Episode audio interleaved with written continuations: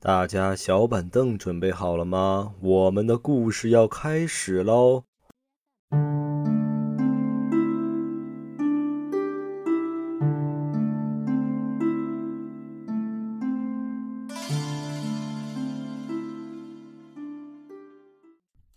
！Hello，大家好，这里是黑沙电台，我是小王，我是老妖。哎，又到了新的一期网友的诡异经历了。嗯，哎，咱们电台啊，主要就是分享网友投稿的他们亲身经历这些离奇、荒诞、惊悚、恐怖的事儿。嗯，哎，绝大多数呢都是他们的独家投稿，他们也是独家内容。对你像我今天这第一个事儿啊，是来自一个五十多岁的一个阿姨给我们投稿。嗯，她说她把这她的这段经历啊，命名为她小的时候与食人魔的第四类接触。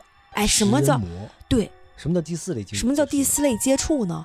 就是你哎，除了接触人以外，一般人接触到外星人，比如说一些鬼怪，哦，哎，这叫第四类接触。明白了。而且他给我们投稿啊，还挺有渊源的。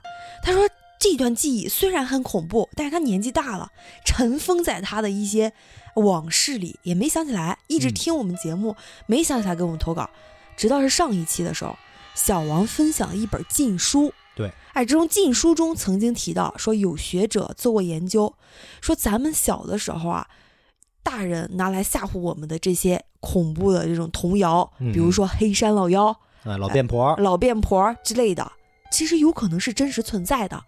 哎，他一听这个事儿，跟他的这个经历一下子就对上了。哟，他小的时候还真真实实、确确实实的接触过这么一个类人形的一个吃人的怪物。哦，这种妖怪。对，那我也来预告一下我今天要讲的事儿啊。我今天要讲的是一个凶杀案哟，但我不是说去讲里边的这些杀人情节，咱们这些东西是一般不讲的。那我们保持敬畏。对，我要讲这个凶杀案当中一些灵异的部分。嗯，我觉得这个部分可比那个凶杀案本身吓人多了哟啊，比那杀人情节什么吓人多了。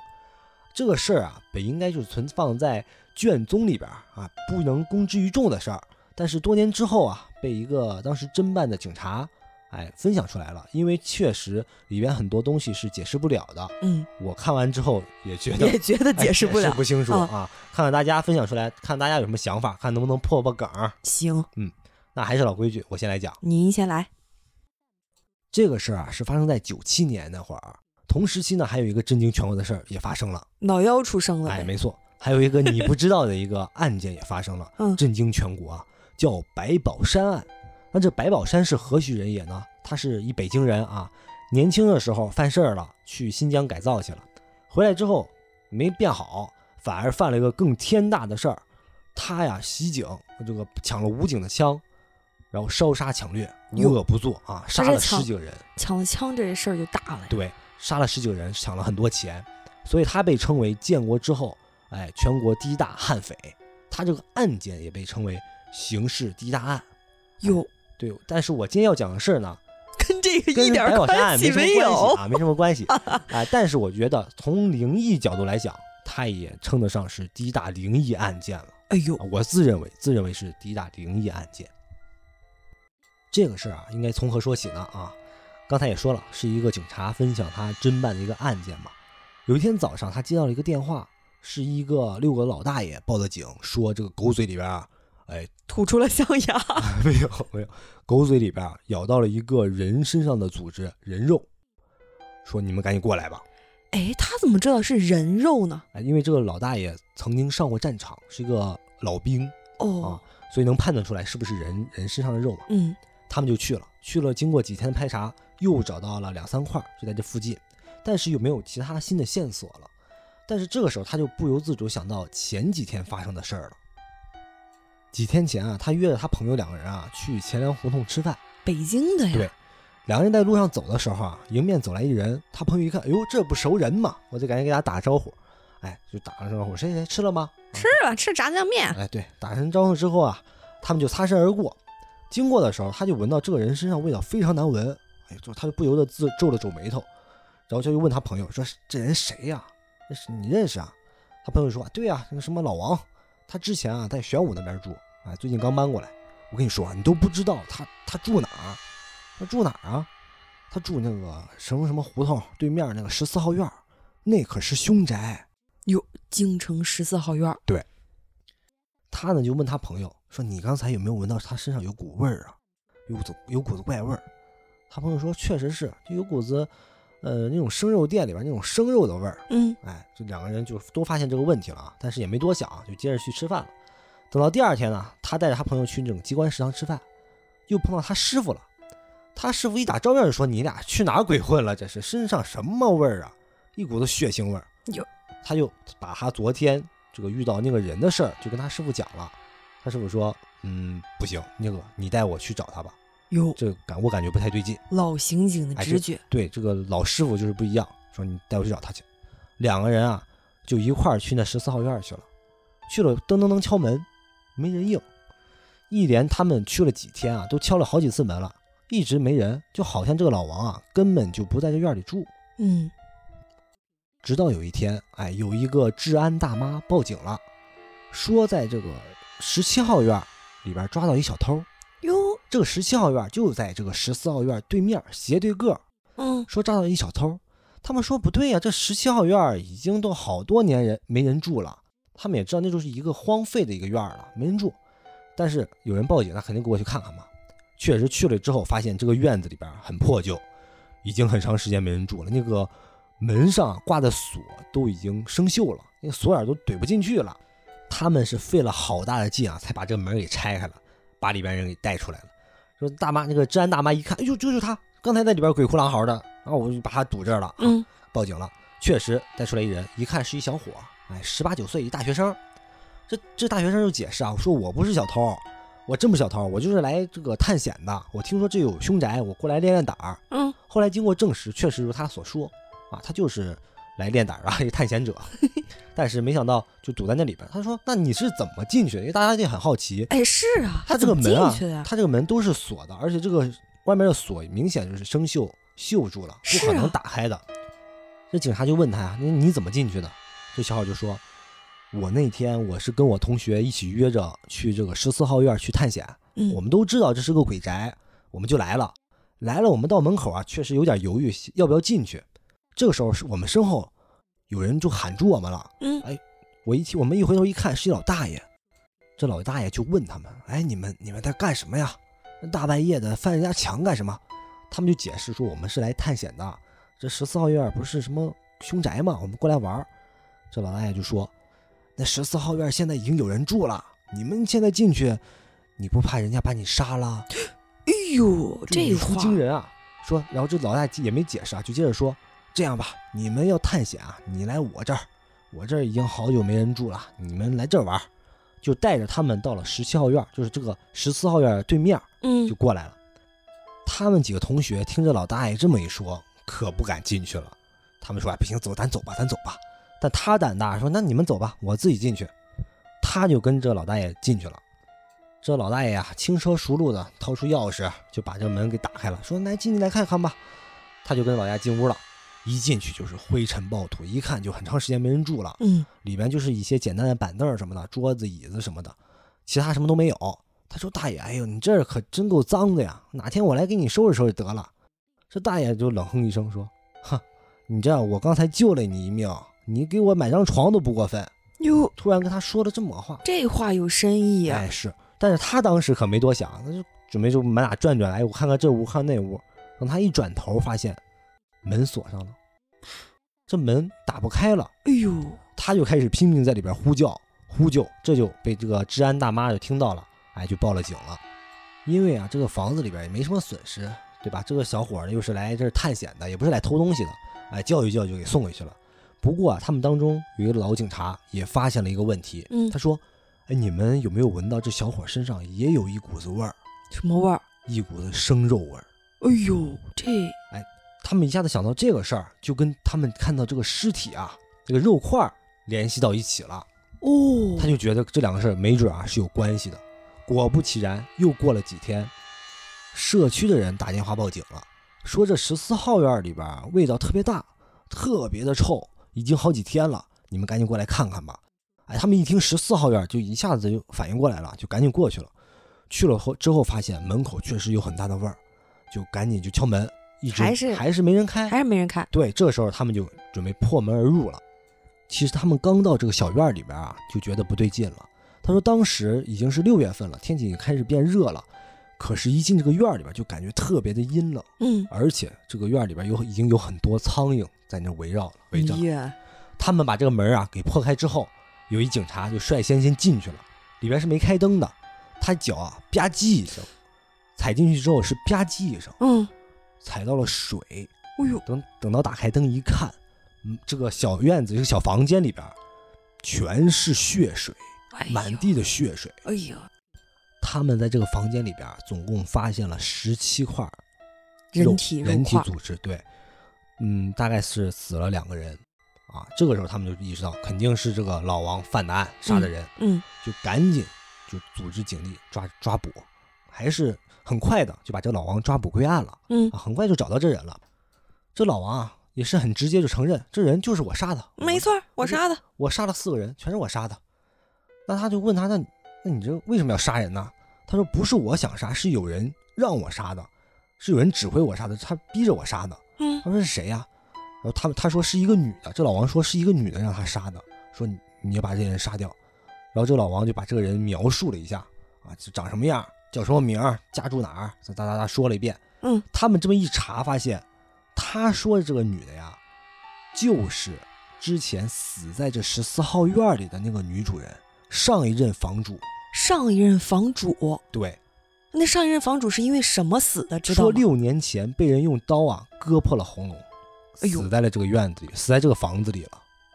哦呦，那具体是情杀什么杀？不知道。啊，这不知道，这没细说嗯，啊。但是指使他的人就是这个女的。他说不，他们就觉得不可能啊，你绝对不可能啊！怎么可能这个女的？但是但是这个老王他可以很详细的说出这个女的叫什么，她家住哪儿，她爸妈是谁，是叫什么名儿，可以很详细说出这些事儿。哎呦，接下来离奇的事情就发生了。经过询问呢，这老王啊说他也碰到那老头了。嗯，他说他那天晚上正在分尸的时候，就是那群学生准备去他家里边探险的时候。这不赶巧了吗？，对，他说他那天晚上已经分好尸了啊，装在垃圾袋里边，准备提出去丢掉。一开门就碰到那老头了。这老头还特别热心的跟他说：“哎，需要帮忙吗？用不用我帮忙？”他说：“哎，不用了，不用了。”可是紧接着这老头说了一句话，当时让他冷冷汗直冒。嗯，这老头就说啊：“哎呀，反正帮死人的忙啊也没什么。”这老王一听这话，他想着，他是不是知道什么？是啊，他是不是知道啥呀？说我我得把这个老头儿杀了，嗯，我不能让他活着，他活着万一报警了什么怎么办？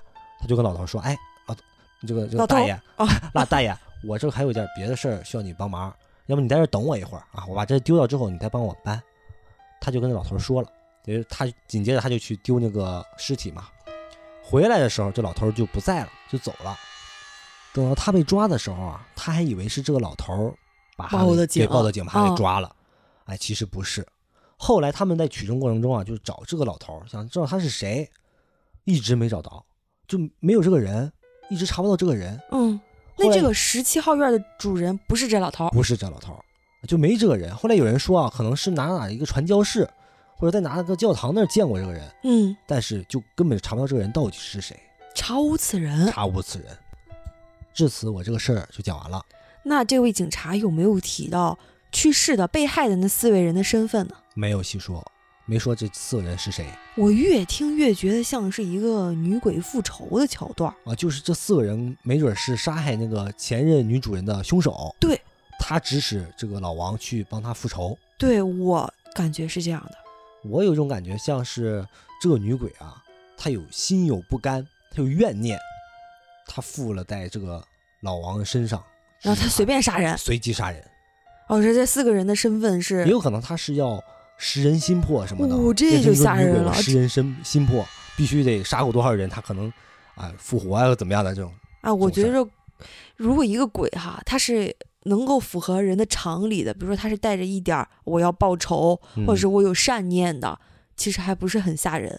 就像是出现那个老头儿，啊，这个老头儿对，这个很神秘，这老头儿也查不到这个人是谁，但是他的行为举止又很善意，对他，帮了那些学生我觉得这种还不吓人，就吓人的是你猜不透他要干什么，啊，对，单纯的恶，这太吓人了了。。嗯，好，我再来一个你，再来一个，我接下来啊就讲咱们五十多岁的这位阿姨分享了她幼年时期遇到了食人魔的这个事儿了啊。行，她说当年啊，他们村里啊有一个特别出名的一家人，他家人啊特别能生孩子，一口气儿生生了十二个，生这么多呢？常年就见那个他妈妈大着肚子，哦，生了十二个孩子，这十二个孩子都没有名儿，咋不给人家起名呢？家里人都是叫老大、老二、老三、老四，哎，就这么叫，一直叫到十二。老十二，对他说呀，他和他一起上课的呀，哎，是老四，他俩呢关系比较好。嗯，老四是一个男孩儿，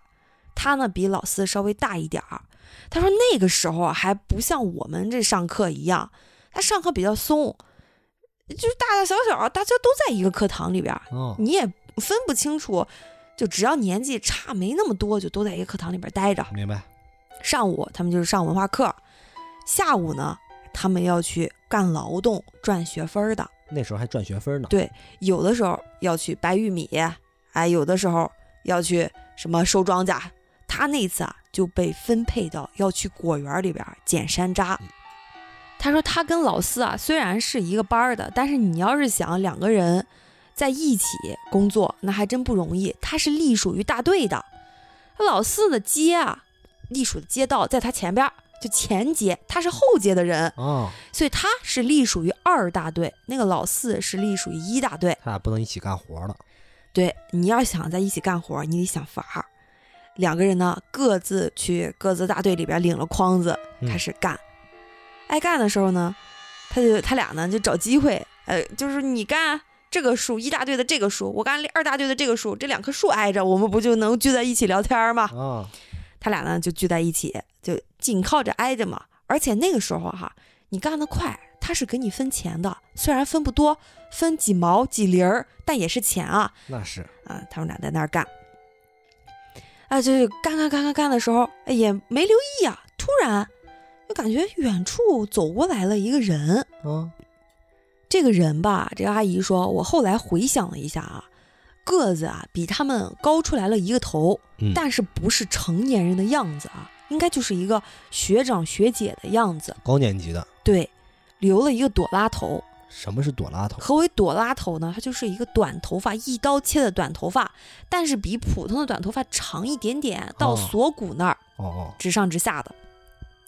穿了一个黑白条纹的一个海魂衫儿，挎着个大篮子过来了。也是来干活的呗。他俩寻思着，八成是跟我这抢抢树呢，或者监督我呢。俩人马上就分开了。分开之后，就一人一棵树在那儿干，也不敢说话了，也不敢聊天了，干呗。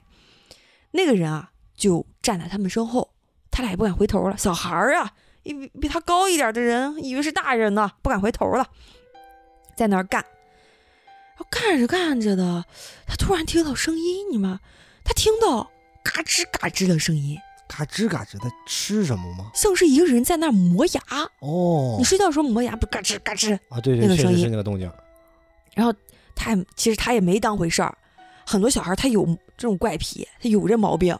以前的时候他不打虫子，哦哦，他不打虫，他有这毛病。嗯嗯，俩人也没在意，继续干。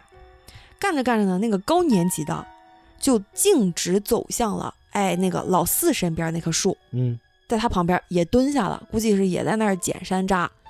为什么就走向了他呢？他说他现在推测起来哈，他们家伙食比较好，他比老四虽然老四是个男孩儿，但是那个时候他比老四长得壮，他是肉乎乎的，他比老四长得壮也高大，嗯老四呢就比较瘦小，毕竟他还十二个孩子。对，然后他当时两个人就在那儿干，人啊这一不说闲话了，这个工作效率啊就提上来了，三下五除二，一会儿一小筐就接满了，接满了。与此同时，就听到大队里边儿就有吹哨的声音。嗯，他俩是隶属于不同的队嘛，他是隶属于二大队，那个是隶属于一大队的。你去不同的地方交差，他呢就站起来就跟他说：“那个哎，老四啊，那个什么，我先走了啊，晚上一会儿咱接着出来玩儿。”老四呢也打招呼啊，行好，他就背着筐子啊往二大队的方向去交公粮了。嗯，交上之后呢，哎，就喜滋滋的拍着手回家了。两个人住的地方也不一样，一个在前街，一个在后街，嗯也不顺路啊。嗯，哎，他就回家了。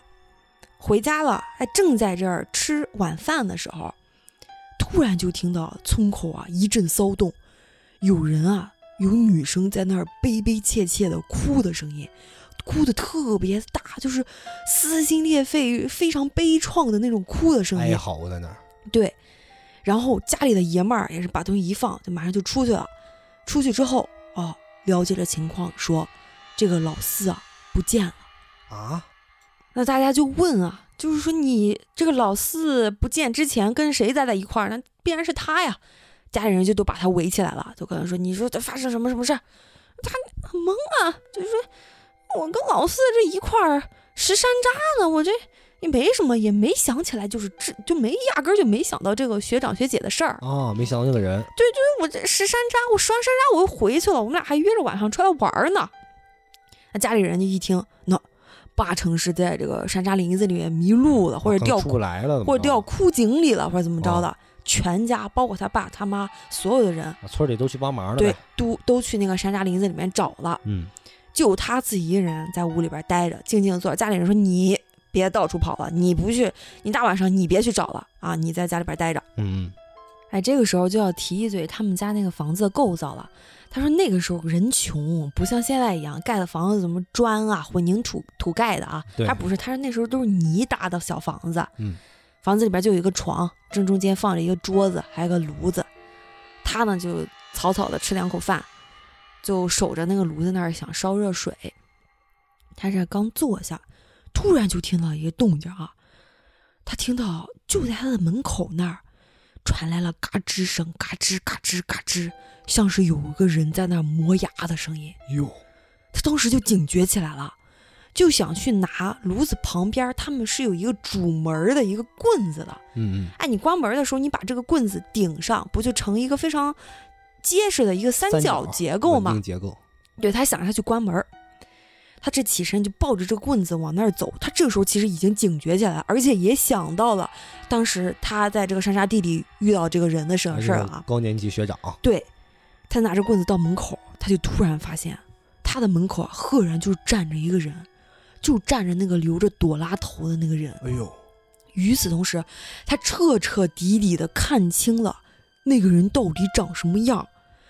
当时在林子里边，他都不敢抬头看，他觉得是呃学长学姐嘛，啊，发现他们在那儿啊，对。他不敢抬头看。但是他这一次就正巧跟那个人打了一个照面，他说当时给他吓坏了，吓死了。啊，那个人的脸是长的，非常长，长条状，并不像我们的脸是圆圆的。整个头和身子是一比一的等比例的，啊，而且可怕的是，那个人的脸上是有五官的哈，鼻子有鼻子，有眼睛，有什么都是有，但是你灰蒙蒙的看不清楚，尤其是眼睛这儿是眼窝深陷的，深陷以后你陷进去你看不见，它是黑的，或者像打了马赛克一样。鼻子特别的高耸，像外国人的鼻子，而且那个人咧着一个大嘴，在那儿笑。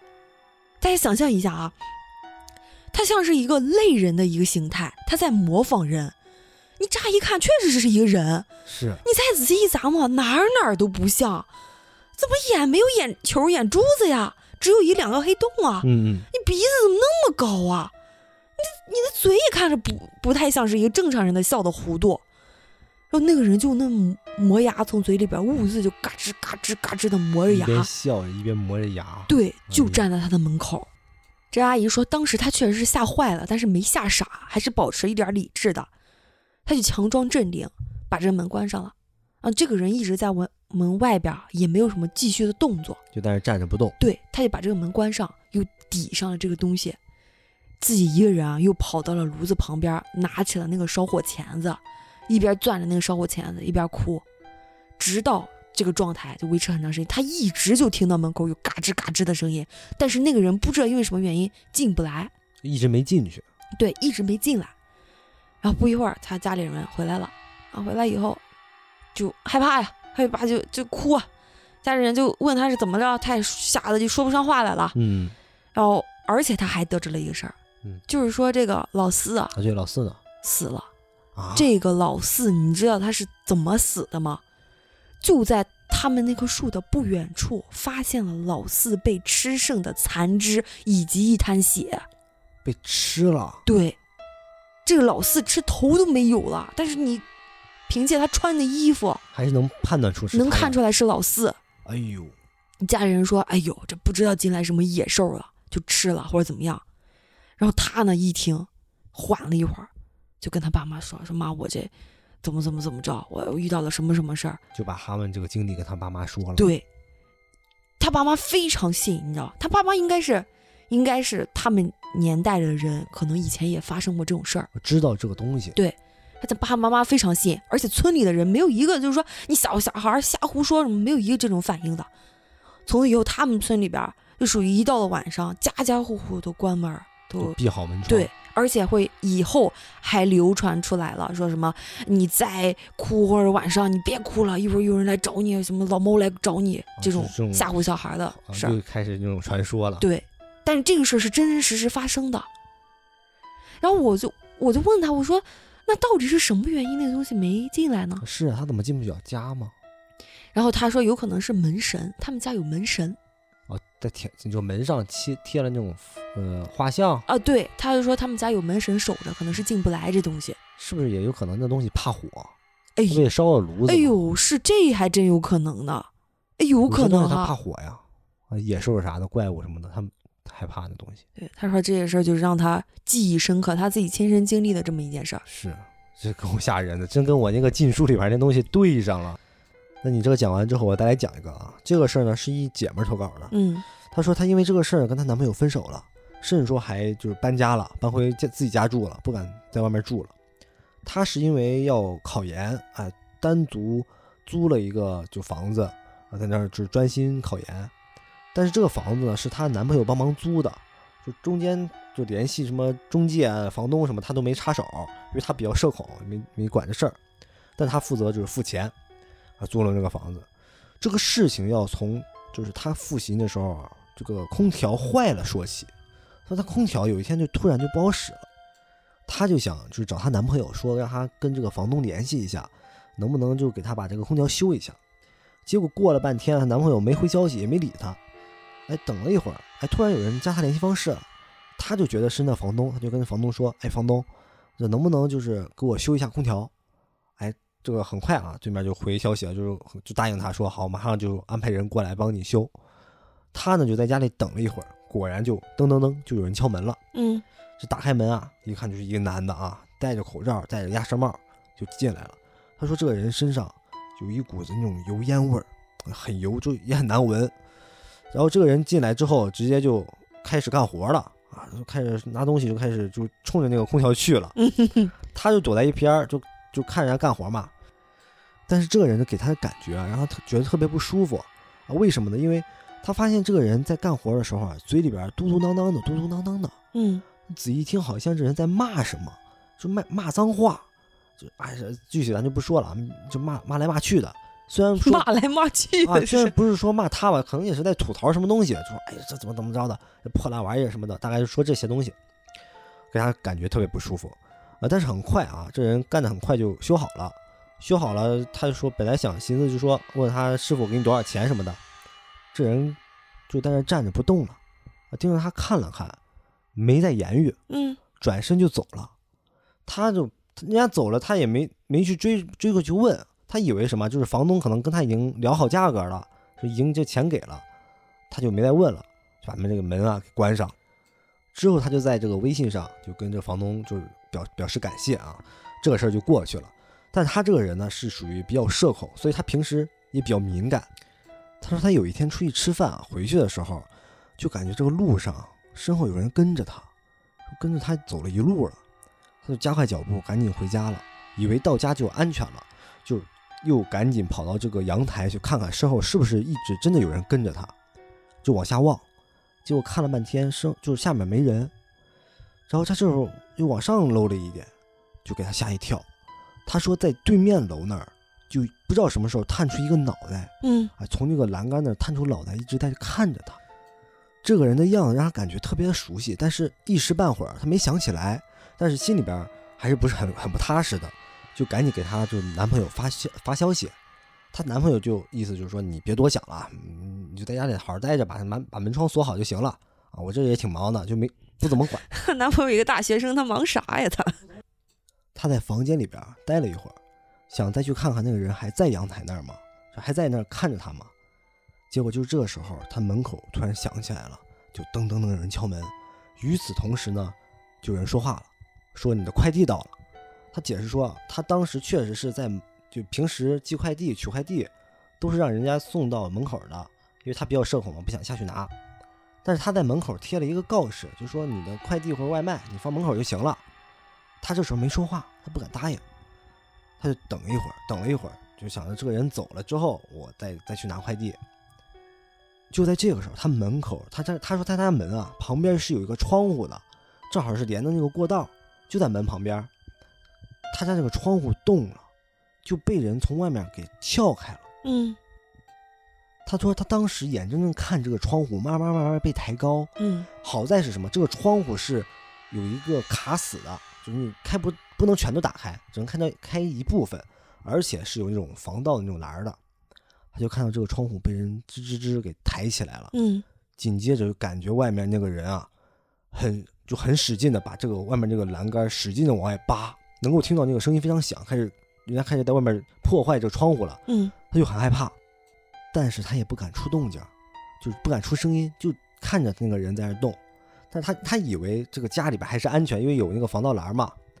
他就看到外面那个人把手伸进来了，哎呦，那个人把手伸进来之后，在摸索，好像想要摸索把那个门给打开。好在是什么？就是他够不到。外面那个人啊，够了一会儿，够不到嘛，又慢慢的把手缩回去了。他刚就以为这个人他不会再再有什么动作的时候，嗯他看到了他这辈子觉得非常惊悚的一幕，嗯，什么呢？那个人把脸贴进来了。哎呦，那个人跟他对视了呀！那个人把脸就是从从那个小缝里边伸就伸进来了，这不正好往里边瞅。正好他拿个东西给他锤死。他说他没看清那人长什么，但是他手里边其实刚才已经拿了一个杯子了，嗯就准备砸，就一下子看到那个人伸呃伸进来脸之后，给他吓一跳之后，随手就把那个杯子砸出去了，嗯就杯子噼里啪啦就砸碎了。他也不知道有没有砸上那个人，紧接着外面那个人就一下把脸收回去了。哟，他这时候赶紧就发短信给她男朋友，她一个人，她赶紧躲到那个卧室里边去了，就发短信给她男朋友，就给她打电话，但是她男朋友还是没接，就还是没理他。嗯当时他脑子里边就没想到报警这个事儿啊，他他就赶紧就看最近能联系到谁，这一下子就想到他那个房东了，嗯他就给他这个房东发消息，说房东就外面就是可能来坏人了，你你能不能赶紧来救我或者怎么着的，给房东发消息。好在这房东回的很快，说你别着急，我就在你附近，这样我给你报警，你把这个门窗锁好，你你就躲到一个安全的地方啊，我来就是来找你，就给他回消息。他这个时候就把这个卧室门啊给锁上了。他在卧室里边等了一会儿，他手机就响了，这个房东给他发消息说我来了。他他这个紧接着外面就噔噔噔开始敲门，嗯他这个时候想着应该是那个房东来了，就想去给这个房东开门。但是开门之前，他应该是留了个心眼儿啊，说我先搂一眼猫眼儿吧，我先看一眼。就看到外面确实是站着一个男的，嗯他说他没见过房东，不知道这个房东长什么样。说外面那个男的就戴着个帽子，哎压压的挺低的，但是噔噔敲门，那不是好人呢。嘴里边说着：“哎，是我，你开门吧，嗯外面没人了，你开门吧。”他呢，当时还没准备，还没开呢，结果外面声音就马上变得急促起来了，就开始噔噔噔，就开始疯狂的敲门。嗯，紧接着那个人，他看到从妖眼里边看到那个人，就开始拿头撞门，拿头撞门，咚咚就开哎呦，始撞门。吓死我了！拿头撞门这个事儿真的太吓人、太诡异了，动作。这还没完呢，他说这个人撞了两下之后啊，就往后退了退。他说他的那个表情犯变得非常的狰狞了，就时笑时而笑时而哭的，那个这个整个五官好像是已经纠结在一起了，癫狂了。对变得癫狂了。你也分不清他到底是在那笑还是在那哭，嗯很狰狞的在那盯着这个门。嗯，紧接着他嘴里边好像但是说话，但是听不到动静，就嘴里好像在说对不起对不起对不起对不，起对不起对不起，一直在那道歉。嗯，过了一会儿，就好像说我要杀了你，杀了你，杀了你，就这来回的切换，就就跟着他这个表情来回的切换。他说他看到这一幕，当时真的吓哭了，我感觉我也要吓哭，太吓人吓哭了，他就不知道该怎么办了。紧接着又看见这个人，刚才不是在站着吗？嗯，突然跪下了，嗯，跪下来之后就双手抓着自己脑袋在那儿晃，然后嘴里边还是在那嘟囔着。他这个时候意识到外面这个人应该不是他那个房东，他就赶紧给房东发消息说：“你你在哪儿？你到了吗？那个人还在我外面，还在我屋外面，你赶紧来啊！”这个时候房东给他回了个消息，嗯他看到这个消息就从头凉到尾。嗯房东说：“我想见你。”啊！我的天这个房！东给他发消息说：“我想见你。”与此同时，外面的声音也没了。嗯，他这个时候意识到，这个房东就是外面那个人，哦，外面的人就是这个房东。哦，他就赶紧又跑回卧室里边。这个时候他没有再想着去找别人，赶紧就报警了。嗯好在是什么？过了一会儿，警察就来了。这警察来之前给他打电话了，嗯，说我们到了，你来，你开门吧。就是你外面没有人。他还敢开吗？这是确实是警察给他打电话嗯啊，就是他就把这个门打开了，说警察来了之后，发现外面其实就那个人已经走了，不在了。他就把这个刚才这个经历又跟警察就说了一遍，嗯说甚至说把这个聊天这个人给他也给警察也看了。嗯就是警察，但是说警察说这当场没有监控，就是暂时找不到这个人，说只能通过这个手段去查这个微信嗯，啊，就建议他说最近就不要在这住了。那这个肯定查微信是慢点了呀。对，他说这个需要时间，嗯他因为这个事儿呢，就赶紧连夜就不是说连夜，立马就搬走了，先搬走了。嗯然后她这个时候就很生气，去找她男朋友，就质问她男朋友，就是你为什么就是不回我消息？后来就跟她男朋友取得联系了嘛，就问她男朋友，哦，然后甚至她问她男朋友，她那个房东到底何许人也、啊？到底是谁？啊？就是你给你跟房东联系了没有？对呀、然后她男朋友说他没有找房东，没有找房东。对他没有找房东。我的天哪！也就是说，这个房东早就盯上他了，不知道他在这儿忙的时候，他可能不止一次通过外边的走廊看着他在屋里边儿。关键是什么？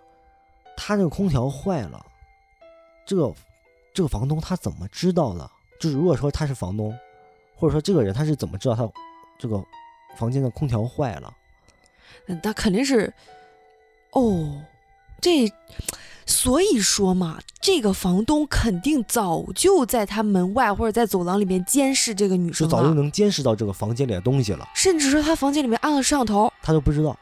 对呀、哦，要不然他怎么知道呢？肯定是监视了很长时间了。他早就被这个房东盯上了。对，而且我以前还看过一个新闻，嗯，就是有一个女生回家的时候，发现浴室里边啊有两个烟头，但是他又从来不抽烟。早上的时候收拾了很干净，就是回来回家一看，发现有俩烟头。啊，这是那肯定是家里进人了呗。对，哦，我还想起来一个，有一个人也是分享，说他家那个洗衣机嗯移动位置了。嗯说他洗衣机能够明显看到移了大概有个三五公分，下面是那种很脏的那个痕迹。哦，说他以前洗衣服的时候没有发现这个洗衣机动过，他不是会震动，它是确实是，但是移这么大的距离，那个幅度也太大了吧？对，移这么大距离是没有过的。而且他后来也试验过，说就没有震动过这么移动这么大的位置。他就这个还问这个房东有没有来过，人家嗯，房东说我我没来你这儿，但是他这个房东也说那我给你换个锁，但是他还是怀疑这个家里边儿是被人进来过。就进房东进来了。我说实话，我真觉得发生这种事儿，尤其是女生她自己一个人住独居的时候，真第一个怀疑的就是怀疑他房东，我真觉得是。那我还有今天的最后一个事儿，也是最重磅的一个故事。你还有压轴呢？对，行，我这个事儿啊，发生的年代也比较久远了。嗯，这个事儿呢是起源于他家的大爷，大爷他爸的哥哥，对他爸的哥哥，现在已经是七十多岁的一个老头儿了。嗯嗯，当年的时候属于琴棋书画样样不做，哎，吃喝嫖赌样样都沾。哎，合着 也不是啥好人呐。对，他是出了名他们那儿的混混。哦哦，当时非常年轻的时候就开了舞厅，开了迪厅。他们专门这个迪厅，你知道怎么盈利吗？专门雇一批小姐，哎，他去干那拉皮条的活儿，哦，明白了。但是挣不少钱。他说那个时候，据他这个大爷说啊，嗯，当时就一年收入一二百万。哇，那真不少呢。九七九八年的时候，年收入一二百万，真不少呢。是，他说，他干了这么多年，哎，嗯你看这像是违法的事儿了吧？啊，嗯，哎小混混他能记起来的有一两件让他记忆犹新的，整个漫长的人生生涯中让他记忆犹新、感到比较吓人、比较恐怖的事儿，就是在这个舞厅里边儿经历的。他说啊，他大爷姓秦，嗯，哪怕现在成老头儿了，哎，有人哎路过还叫秦爷呢。呵你，想想当年叱咤风云的人物，他说他是秦爷啊。你别看他自称为爷，他其实是一个个子特别小的一个人，只有一米五几的个子。但是他为什么他能凭他这么瘦小的一个人能闯荡出来，就是一个字儿，他说狠，特别的狠。嗯，他说那个时候你要是让他杀人，可能杀人也不眨眼的那种人，混混嘛，二溜子嘛，都是这个性格。他说呀，他们当时舞场里边的主要经济来源就是这些小姐，但是很多男的他喝了酒之后，他是会去闹事儿的啊。你想想那地方的场合进去的吧，也不是啥好人，是，所以品性啊，哎，大多数都不好，所以他们得有镇场子的。就打手呗。对他这大爷就秦爷啊，哎，就带着一帮打手就过去镇场子的。嗯，说那天时候呢，就有一个人，他的一个好哥们儿过来给他介绍了一个人，说说秦爷，你你帮我，就是我远房一小弟，哎，你帮我看着点儿，就相当于看孩子，他犯了点事儿，啊，前几年啊刚出来，嗯照顾照顾哎，你照顾照顾，你给我找点活干。对，他这秦爷一看，哎，什么什么样啊？然后这个人啊，也不太说话，进来啊，就低着头，哎，闷不登的，闷不登的，瘦瘦的，挺高，估计是一米九左右的个子，非常高，很瘦，秦爷了，快。黑黑干乔瘦的，哎，就站在那儿不说话。他呢就扫了一眼，其实按理来说也不该多问，你也别管人家犯了什么事儿，都是三教九流上的，大家身上啊都多多少少沾点儿。其实也不太怎么问，但是还是随口问了一句：“呃，犯了什么事儿啊？”那人凑近说：“他杀了个人。”哎呦我，然后呢，那个人马上就解释说，就你年轻的时候啊，跟人起冲突，就是犯了点事儿，具体也没怎么说，反正就是你看，这都放出来了，也没关几年啊，你放出来了，你你啊，就是给他找点活干，然后还递过来了三万块钱，但是这三万块钱，也就是当时他大爷买了买了他一个人情儿，卖了他一个人情儿，三万块钱在他眼里根本不算什么钱，嘛，一年一两百万呢。，对呀、那他这个大爷啊，就当时就说：“那那那能怎么办呀？进来吧，进来跟着我混吧，就当打手去吧。你既然这杀过人了，肯定是挺狠啊，给我镇镇场子也行啊，是吧？就干。结果这个人，他这个老朋友呢，继续就跟他说说，就这个人啊，哎，你让他干什么，他都挺他是挺干的啊，你让他干啥都行，但是就唯一一点儿，你别让他自己待着，你啊不能晚上让他自己待着。”这什么意思呀？就是你给他找个人，找个合租室友，那意思是。啊，还得找个伴儿。那秦爷也没怎么问，那行，那行吧，那那是我们确实是不会给你提供单间住宿啊，是吧？是，呃，来吧，工作吧。他说，工作了半年，这小伙子特别踏实肯干，人也很老实，为人很木讷，就从来就，人家那其他的人嘻嘻哈哈的笑啊或者怎么样，他还从来不笑，就在旁边看着他们。嗯，很老实一个孩子，就不知道他怎么就杀了人。嗯嗯，你等渐渐的混熟了以后啊，其实队伍里也有人问他说：“这你当年这犯了什么事儿啊？”人也不说，嗯，就是笑笑也不说话，挺神秘的一人。那这一切其实挺正常的，你只要别给我惹事儿，我就相当于承你的人情，卖你的人情了，是吧？啊，这个事儿挺正常的，一直就日子就这么过。直到有一天的时候啊，有一个人，一客人，一个大胖大胖子过来找他，半夜就敲桌子砸碗的就要找事儿，你知道吧？就说你你们这儿有小偷，就我的包不见了。他们就出来说怎么着啊？你说吧。这个胖子就跟他说我哎发生了什么事儿。他呢是也是在这儿谈生意，谈完生意之后，十二点哎跟几个狐朋狗友点了几个小姐，他们哎这要提到了这个秦爷，他是他的工作环境是怎么样的？一二楼歌厅、游戏厅，三四楼是住宿的地方，直接现场就给你解决了。哎，这胖子就点了小姐就上三四楼了。结果呢，可能啊也是喝了喝大了，根本就啥事儿干不了。那小姐可能就哄哄他走了。那胖子在那呼呼大睡，迷迷糊糊的，他就听到门口有动静。然后他就听到门口有动静，人来人往的，就挺烦的，还抬起眼皮来看了看门口，确实有一个人影儿。啊，他还继续睡了。啊，等他半夜睡醒了的时候，打手一摸身边的包，那个包不见了。啊，说是包让人偷了。他说那个时候的人啊，人特别的装，哎，他会把一沓子钞票放在自己那个夹包里边，显得这个包鼓鼓的，一般很装嘛，小混混。嗯，一一沓一块钱的，再再换成一块的，那不是，那是真挺有钱的，混那个的。然后找不到了，你找吧，查吧，出了你们对，在你这儿出了事儿，查吧。查来查去，哪怕真就是有人拿了，也不可能给你了，进我肚里了，我就不可能吐出来了。是，嗯，吃了一哑巴亏，那人走了，你不敢跟他们扯皮呀，走了。这是第一件事儿啊，就还有一件事儿，这是一个姓李的一个小姐跟他们说的这么一件事儿，说她有一天晚上等待着上钟，没人点他们。差不多在凌晨两三点钟的时候，他是有机会在房间里边就趴一会儿休息一会儿的，直到有人点你说轮到你上钟了才上的。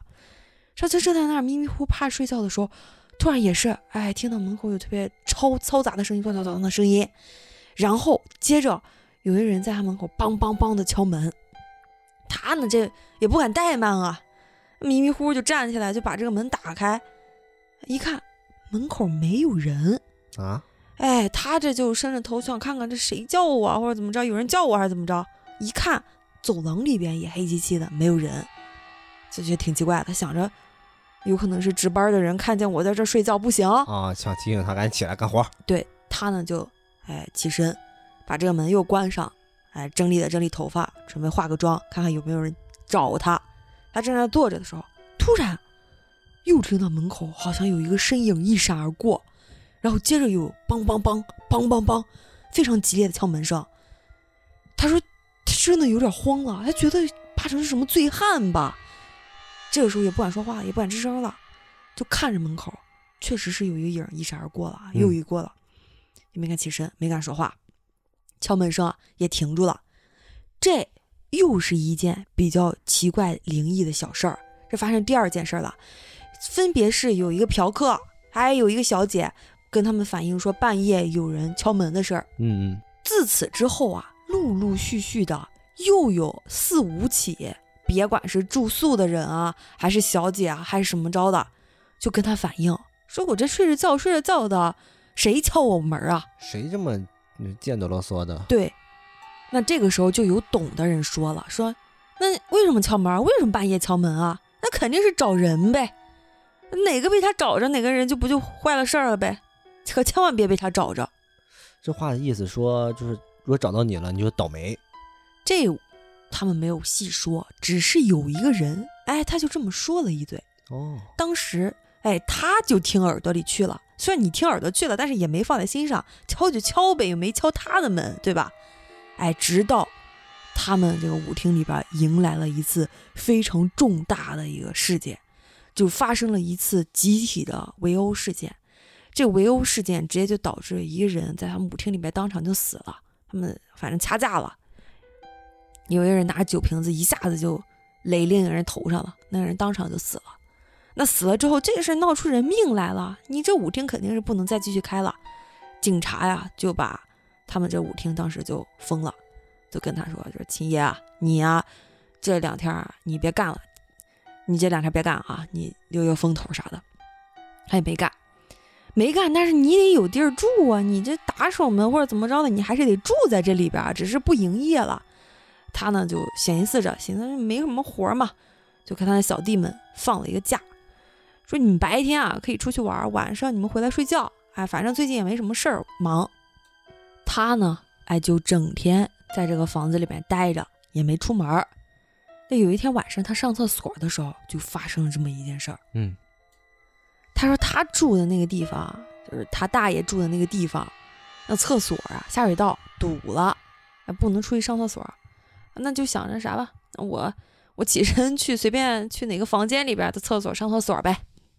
晚上穿着拖鞋滴滴答答答答的去了，他一边上厕所啊，就一边就东看西看的啊，哎，突然他就听到离他不远的地方传出来了很大的脚步声，而那个脚步声像是有人用力的跺脚一样，咣当咣当咣当咣当，就朝着他这边走过来了。嗯，然后那个脚步声呢，先是走到了哎他的这个房间门口，然后就听到那个脚步声，应该是把他这个门给推开了。哎，好像是有人站在他门口站定了一会儿，渐渐的他就听到有轻微的脚步声，悉悉嗦嗦的进到了这个房间里边儿，然后走向了他待的厕所这儿。而且那个人开始想要推一下那个厕所门，冲他来了。他说呀，当时没觉得害怕，呃，而且在那儿抽着烟，也不想说话，就想看看这个人想干什么。哎，就在那儿看。过了几秒钟后啊，那个人啊就开始非常大力的踹他那个厕所的隔间门，咣当一下子，咣当一下子。之前他一声不吭，这人就想着，就不是这个人啊，他大爷当时想着什么呢？你踹开，你要是跟我面对面，我肯定给你一刀。他就这么想的。他还带着刀呢。医生，这种小混混都随身带着刀的，一声不吭，哎，把烟摁灭了，啊，把裤子提起来，哎，就看这个门。但是他提站起来以后，他觉得有点不对劲儿了。怎么了呢？就他那个厕所有一个薄薄的一个隔板，隔板跟这个地面儿，哎，它是有一条缝的。他看到从底下透光的那个地方，看到外边是空无一人的，啊？是一个人没有的。然后他当时就觉得有点怪了，哦，对啊，如果说外面有人的话，那应该有脚，对，那应该是有脚的有的。影。对他提起裤子来，才能注意观察周围情况。一看，这没人，这外边没人，但是有咣咣咣咣咣咣踹他门的声音。就是那东西还在外面踹他的门呢。对，然后他就在那儿跟他僵持着，这个声音持续了几分钟，慢慢慢慢的消失了，没动静儿。他这才把门打开，外边是一个人没有。他呢就出去了，他说真怕了，说就是你跟人打交道你不害怕，你跟这种东西打交道，你真是就有点吓人，特别吓人。啊，你这个事儿就说完了是吧？对，但是关键哎，后续分析才比较细思极恐呢。嗯、他就回去了。哎，回去以后，他越想越觉得不对劲儿，他越想说，那我年纪轻轻的，我把它归为这种呃灵异的事儿，我是不是有点太搞笑了呢？什么？我这我这什么身份啊？我那说出去丢人啊！他一想说不太对劲，这我这个队伍里边儿可是有个杀人犯啊，是啊，是吧？是啊。他寻思有没有可能是他的问题呢？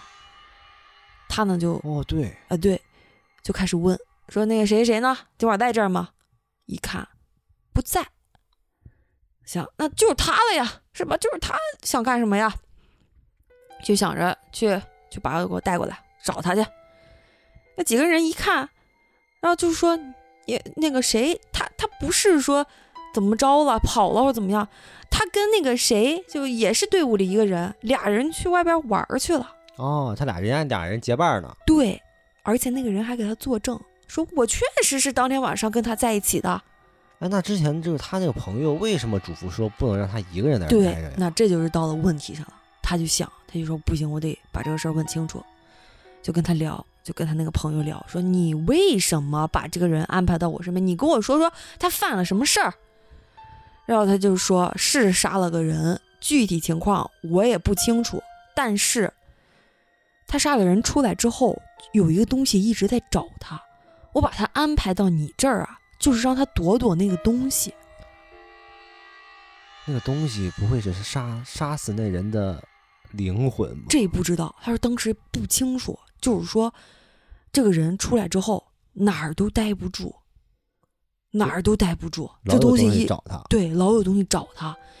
就自从来了，你看，自从这个杀人犯来了之后，半夜有人敲门或者怎么样的，应该是还在跟着他找他呢。要是让他发现，让他找到了，那干什么着就不好说了。那要找到了那个人会就是可能就也死了。对。然后这就是他经历这么一个非常邪性的事儿。你说故事具体是来龙去脉更详细的，他说也不太清楚，人人都比较神秘啊，道上的人。但是你想想这事儿，他自己就经历了那个事儿，他说就是很灵异，没看到厕所外面有人。那显然不可能是人了。对啊你，想想，如果是人，那外面肯定又是脚啊，对啊，那就是来找他东西呗。来找他，挨挨家挨户，对，挨房间找找，就是找他那个出去玩那人。对哎，但是如果说他当时把这门打开了，那人误以为那东西也不会伤害他。我觉得那个人哦踢门啊，可能在他那个结界中已经把这个门踢开，看了他了，说不是，哦，他可能透过来已经，对已经知道这里边这个人不是，对，又走了呗。我觉得是，要不然怎么能放过他呢？他就把这个人赶走了，说接待不了，该往哪儿去该往哪儿去。你别在这儿给我惹事儿。对，嗯，然后我今天的故事就讲完了。行，那咱今天就到此到此为止了。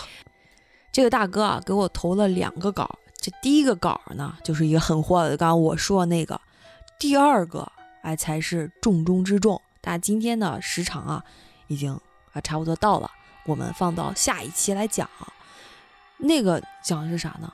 讲的是，哎，他们当时他们舞厅里边来了兄弟俩，这个弟弟被什么人叫出去以后就再也没有回来过。但是他哥哥的行为很反常，就这个事儿才是让我觉得很吓人的事儿。嗯，放到下一期来讲。行，那我期待你下期好好讲这个故事。好，拜嗯拜，拜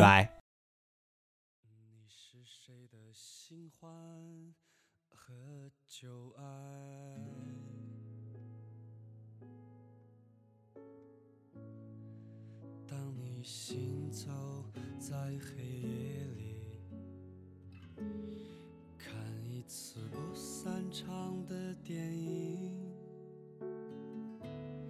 等一个等不来的人。谁渴望，谁悲伤？你是谁的新欢和旧爱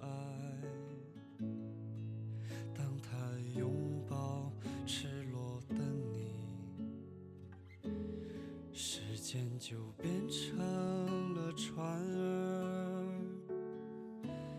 在海上颠簸摇晃，守着船上的人们远航，一直到你独自醒来，发疯一样的寻在黄昏时转身离开。一直到他从流光里匆匆赶来，带着红纹石的种子，撕开黑夜的防备，割破双手，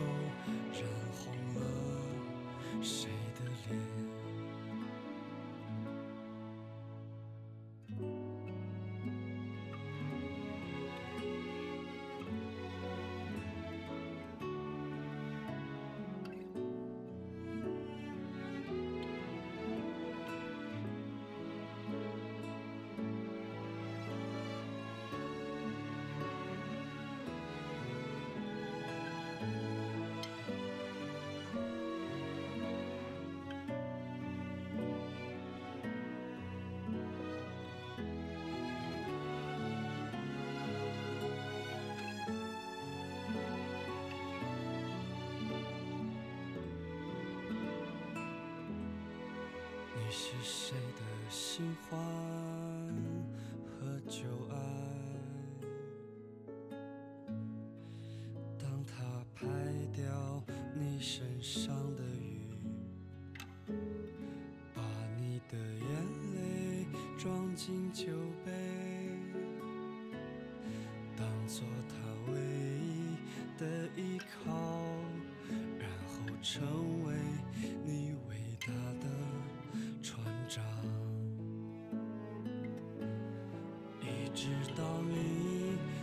自醒来，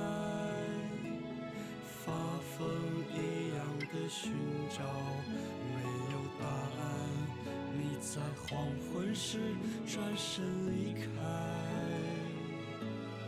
一直到他从流光里匆匆赶来，带着红纹石的种子，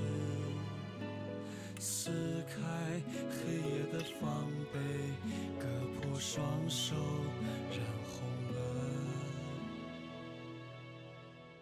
你的脸。你是谁的新欢和旧爱？